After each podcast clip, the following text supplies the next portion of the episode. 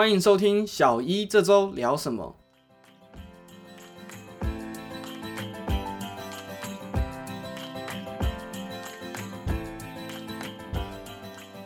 Hello，大家好，我是主持人 Gary。上一次有跟大家分享，就是多使用社群媒体会造成我们忧郁的情况增加，所以就是提醒大家，如果没事的时候，尽量放下手机，或者是跟朋友聚会的时候，不要那么科技冷漠，然后可以多聊聊天，多出去玩，多出去晒晒阳光，其实会有助于减少忧郁的情况发生。那这礼拜呢，要来跟大家聊的事情就是，到底吃沙拉还是吃汉堡这件事情，其实可以从我们的无名指看得出来。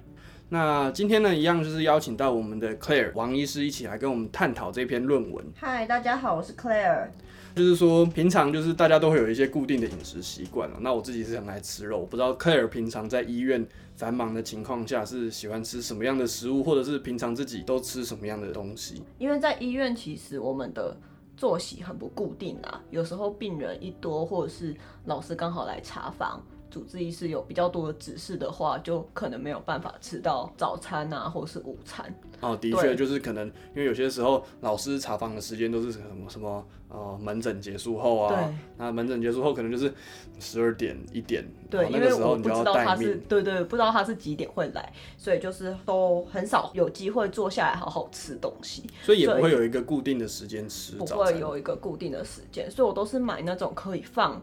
很久的东西，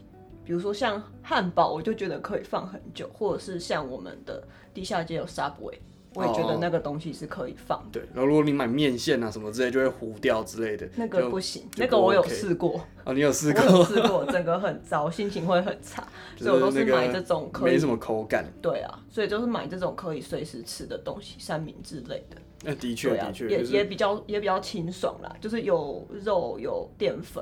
然后也有、也有菜这样。对啊，就感觉看起来蛮健康的。不是之前有一个那个梗图，就是汉堡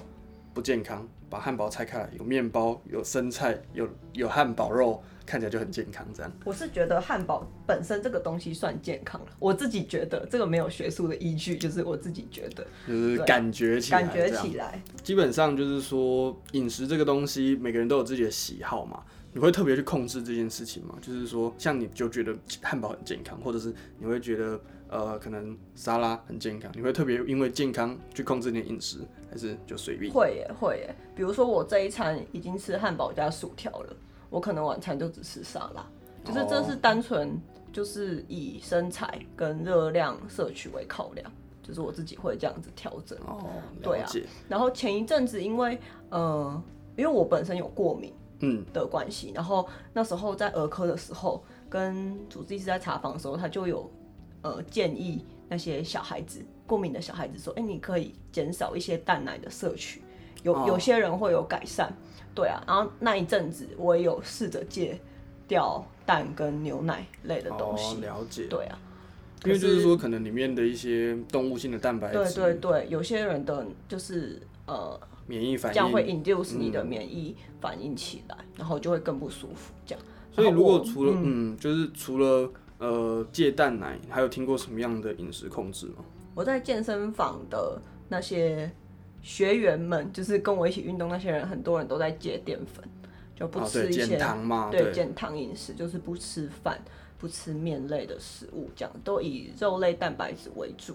这样，然后有些在医院的医生也很常看到他们会喝什么防弹咖啡，哦，对生酮的饮生酮的部饮食分。控制，对，因为他们其实也没有什么时间吃东西，对对啊，，据对啊，我主治医师表示，这样其实还蛮饱的。对，就是什么防弹咖啡喝下去，其实一整个早上就都饱足感蛮够的。因为像我之前自己去藏区旅游的时候，有喝他们的酥油茶，因为其实是差不多同样的概念，然后结果他一杯大概呃就是一个马克杯，结果我大概喝了三分之二就超级饱，而且我只喝了那个，嗯然后我那一整天就超饱，对啊，所以这是生酮的部分。嗯，那食物的一些选择，你会有影响吗？就是跟呃会受到心情的影响，或者是自己本身有哪些偏好？会耶，我觉得我心情比较差的时候，会特别特别想要吃甜的，哦，甜，的或者是在女生生理期的时候，就是甜的吃下去心情会觉得比较好，哦就血血糖一高就有嗨的感觉，对，可以减少减少那种烦烦躁的感觉。蛮有道理的。那像我自己啦，我自己在选择食物的时候，有些时候就是。呃，我自己会有一个 stress eating 的情况出现，就是我也喜欢去吃比较垃圾食物、油炸的东西。就是当你压力很大的时候，就会觉得那种咔吱咔吱的那种感觉就很很爽，这样。对对对对，基本上就是说，呃，前面聊了这么多，主要还是要衔接今天的论文，主要就是跟大家分享到底吃沙拉还是吃汉堡，就是说我们的饮食偏好可以从我们的手指这些有相关的地方可以看得出来。就是相关的生物特征可以看出来。嗯，那我们今天要讨论的这一篇论文是二零二零年发表的，它是发表在《Food Quality and Preference》的的里面的文章。那题目就是 “Masculine Digit Ratios Predict Masculine Food Choices in Hungry Consumer”。那中文的翻译，它的 “Masculine Digit Ratios” 指的是你的无名指跟你的食指的比例。哦，嗯，就是说 “Masculine Digit”。的比较高的就是你的无名指比食指来的长，这就是 masculine digit。我现在来看一下我到底是哪一个。好，我是无名指比较长。嗯，等下来读完可不好就知道说我到底喜欢吃哪样的食物这样子。他就是想要做这个方面的研究，就是说看你的手指头的长度，就是特别是无名指跟食指，会不会决定你是想要吃比较雄性类的食物？雄性类的食物就好比是。很油的汉堡啊，油炸类的这种东西。那就是说，为什么会有这篇研究？听起来蛮神奇的。很神奇，对，你不会特别去看你的无名指跟食指的比例啊？嗯，对，其实就是之前有很多研究都显现出，就是你生理上的男女性别会影影响我们在日常生活上的购物的决策。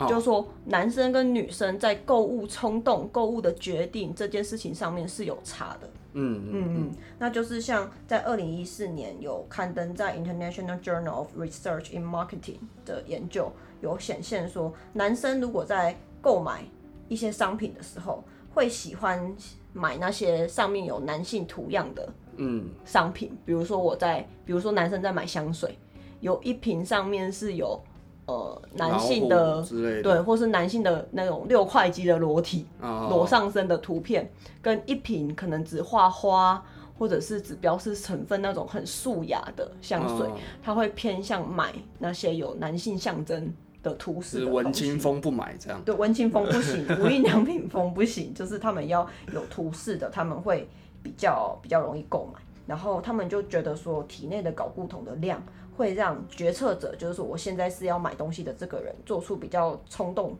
的决定，就是冲动性购物，是因为这个激素，所以会产生这样的举动，这样。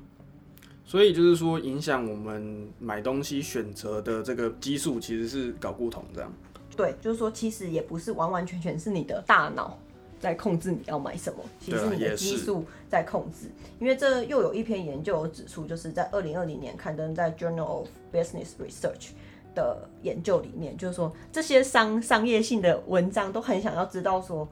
怎样会让大家买更多啊？有道理，对对对，这样他们才比较容易赚钱。对对对，这样才会知道说他要提供什么元素才会激起消费者消费的欲望。所以在这一篇研究就指出说，在男性里面。无名指比食指长的人，体内的睾固酮的量是比较多的。哦，对，而且右手比左手的关联性来的大，就是大家可以拿出你们的左右手来看一下，就是其实大家的无无名指跟食指的长度，两只手并不会是一样的。有些人可能左手的无名指比较长，哦，右手的无名指比较短。像我就是呃。我就是右手的无名指比较长，但是我的左手是两只一样长。嗯，对对对，蛮神奇。对，蛮神奇的。可是他们就有研究出，就是要看右手比较准，就是右手的食指跟无名指会跟睾固酮的量有关系。所以说就是这样综合那么多研究起来，然后这篇最新的研究就想说，哎，想探讨说指头长度的这个生物特征是否跟食物的选择有相关性，因为它会呃，应该说这个东西跟睾固酮的量有关，睾固酮量会影响购物，对那会影响购物，是不是会影响我们做其他生活的其他选择？对，就是 A 跟 B 有关，B 跟 C 有关，哎、那 A 跟 C 呢？有没有关系？有没有关系？就是像是一个证明题的推论嗯这样子，所以还是需要做额外的研究这样。好，那就是说有提到，就是说要去量这个指头嘛，就是到底他们长短不一在哪里？那怎么量？就是感觉上有一个基准嘛，如果自己量，感觉就不太准。哦，他们在研究的过程中有发现，就是有些人就是直接拿着尺对着自己量，就是说我用左手拿着尺，然后对对着我右手的食指跟无名指量，其实这样是不太准的，因为他们就跟他们哎、就是说你把手直接。对对对对，而且你手指头你在用力的时候会收缩，哦，对，所以你可能你虽然说你好像在做事情的是左手，可是你右手会协同收缩，会有用力。对对对对对对，所以还是会比较，就是稍微变成比较短一点。所以后来他们怎么量呢？就是我把手放在一张纸上，嗯，然后拿笔去描，哦，了解。然后描完之后再用尺量。他们觉得说这样子是比较准的，比较客观。好，那我们知道就是说这个测量方法怎么样增加它的精确性之后，那到底它收了多少人？嗯因为这个也跟到底这个研究可不可信蛮有关系的。对，虽然说这篇研究听起来好像有点闹，可是其实他们的样本数还是还是有一定的量。他们总共有两百一十六个受试者。还蛮多的还。蛮多的。对，而且他们可是他们的呃方法都是在网络上填写问卷作答，然后由研究的人员来收集这些资料。哦，嗯那这个可能就是会是他写在呃他自己的一些比较没有那么可靠性的地方吧。我觉得，因为网络上的研呃问卷可能可信度就是需要需要需要一些对，而且因为也没有研究人员在那些就是受试者旁边，你不知道他在舔的当下的情况是怎样。哦对啊，他是正在吃东西舔的，还是他正在很饿的时候舔的？哦就是他虽然舔他自己搞不好很饿，可是他搞不好其实刚吃完。嗯就是每个人的自主的感觉其实会有差，主观主观的意思也不太一样。但是收两百一十六个真的算蛮多的。算蛮多的，而且他们呃收完之后统计出来，他们这些受试者 B M B M I 大部分都是在 normal range 里，哦。而且男生女生他们的手指头的比例并没有什么太显著的差异，哦，就是不是说男生的无名指一定特别长，哦没，有。没有没有没有，都是差不多的，都是呈现一个常态分布的状况。那这个研究它要开始之前，它应该会有一个假设，就是说到底、嗯想要呃证明证些什么？对，那他这个研究有两个假设想要证明，第一个就是无名指比较长的会倾向选择比较阳刚的食物，嗯。嗯，就是像一开始讲的那样。那第二个假设就是，诶，饥饿的程度会影响食物的选择。就是说，无名指比较长的人，他又刚好很饿，那叫他就会倾向选择比较阳刚的食物，就像你喜欢吃的那些汉堡啊、油炸类的食物。所以它就是有两点，一个就是先直接看比例，直接看比例就直接想要猜出你想要买哪一种。嗯，然后再来就是再加入很饿的情况下，对，没错。那结果出来以后，他们真的假设是这样吗？就是他们问卷收集完以后，真的有有发现这个件事情吗？其实跟他的假设不完全有相同的地方，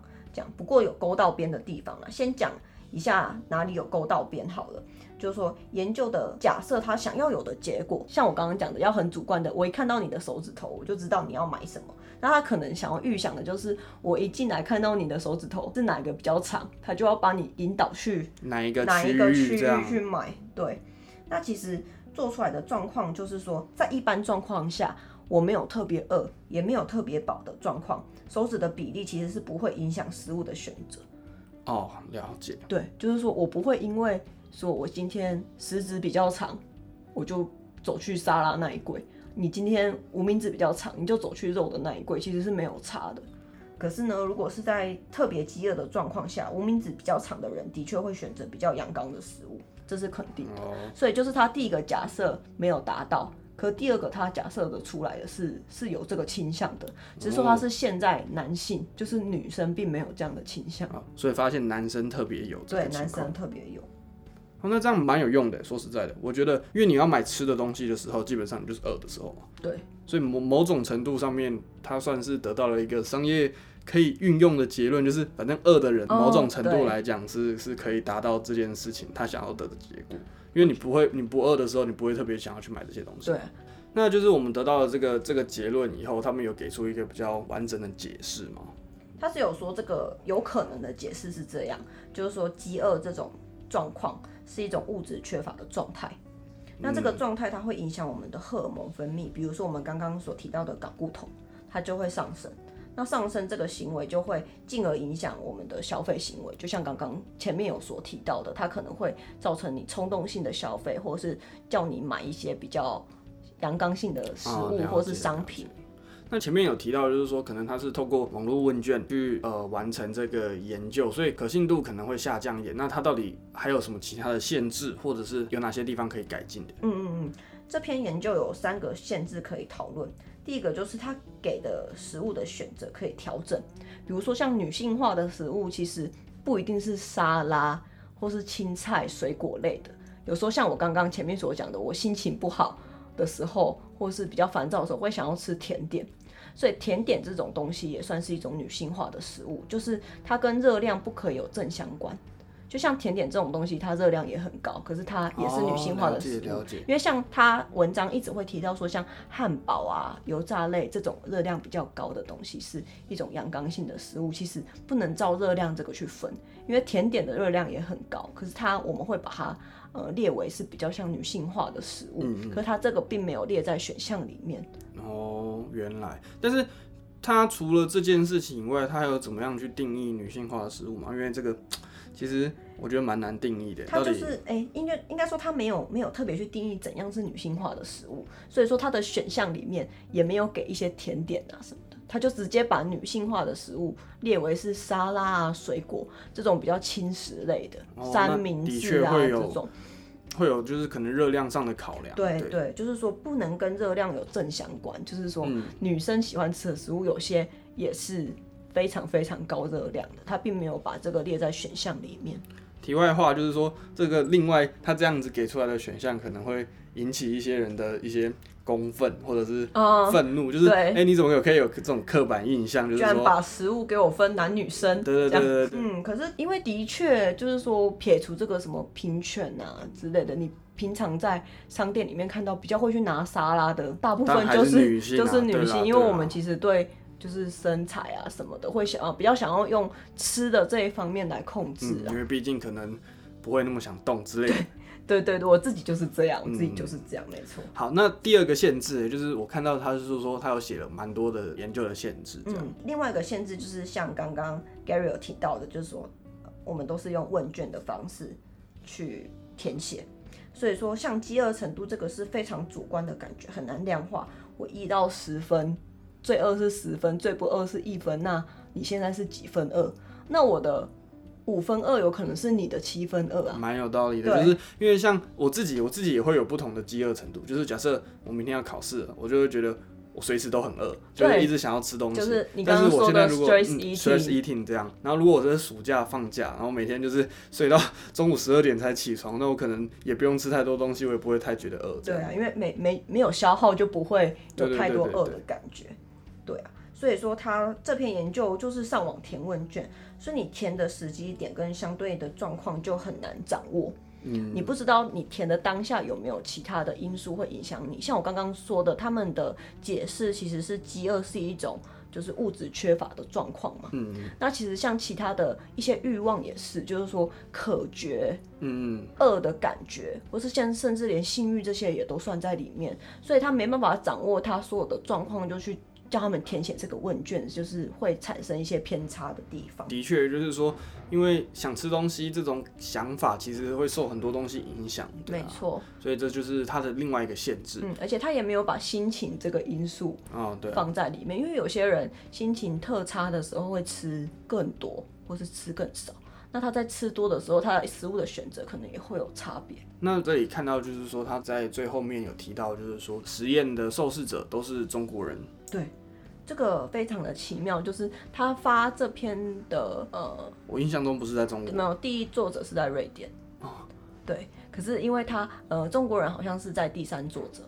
哦，第三、第四作者附近。那就是所以说他的受试者全部都是就是中国人，有可能因为像我们平常在写 paper，这是我的猜测，就是说比较 junior 的学生会去负责去收这些收基基本的 data，所以他是中国人，他当然是以中国的问卷来发，他可能觉得比较上手，所以其实这两百一十六个受试者全部都是中国人。哇，那这样子可能就还会受到就是文化啊、种族的影响没。错，没错，就无法讨论说不同种族可能会有的状况。像我们如果有去过欧美国家，其实都知道说他们的食物的选择其实就是就是那些，所以说他比较想要瘦的人，的确就只能吃沙拉。嗯，对。可是，在中国人的观念里面，他可能比较不能够接受沙拉这种食物，也是有嗯，可能。他可能就是一定要有饭、要有面对之类的这种淀粉类的食对，物。那他可能也吃不了冷的东西，哦，对，所以他就算菜一定要热的。对，所以他就算不想吃汉堡，他搞不好最终还是选了汉堡，因为他就没有没有什么炒青菜可以选。嗯，对啊，所以这就是的确就是说文化的一个影响，或者是种族的影响都没有考虑进去了。没错，嗯，那就是变成说他的受试对象比较单一，那就是会产生一些 bias 这样子。对，所以他结论就是，如果你真的是要全盘了解一个人的消费决策，你除了一些市场机制外，你也要考虑每个人本身的荷尔蒙的变化跟基本的驱动力，就像这篇所研究的恶的感觉。或是我刚刚提到的渴的感觉跟性欲，这些其实也都算是人最基本的驱动力。对，所以这些都需要往后更进一步的研究来探讨，说我们到底这些行为跟身体本身的荷尔蒙有没有正相关，就像搞固酮一样，有没有其他的荷尔蒙也会影响我们？所以就是说，呃，看完这篇研究以后，大家可以好好的去想一想，就是说自己在选择食物的时候，或者是购买东西的时候，可能当下的生理状况、心理状况可能会影响你选出来的东西。对，就是如果你可能心情不好啊，你就会冲动购物啊，啊，冲动购物可能买的东西都很类似，或者是买一些油炸的食物等等，这都都会有一些影响。那可以好好观察一下，搞不好也可以发一篇论文这样。对啊，对啊，你看这个这个研究都可以发论文的，是我很惊讶的事情。我看到就觉得啊，太有趣了，一定要为跟大家分享。搞笑诺贝尔奖会出来的对东西。，我想说是认真的吗？结果后来看一看，哎、的确是的确是，认真的非常认真的所以研究。这边就是在提供大家一个就是之后饭桌可以跟大家聊的就是话题啦，对，不要再划手机了，跟上一篇连接连接一下，就是不要再科技冷漠了。你叫大家的手比出来看一下就，是大家先点完一轮，然后手再拿出来看说，哎、有没有验证这件没事情没错，？就来对比一下。那下一期呢，要跟大家介绍一个最近很热的话题，就是电子烟跟传统烟到底对人体有什么样的影响？如果有想要讨论这方面的议题的话，都可以到 Elsevier 的粉砖去提问。那我们就下次再见喽，拜拜拜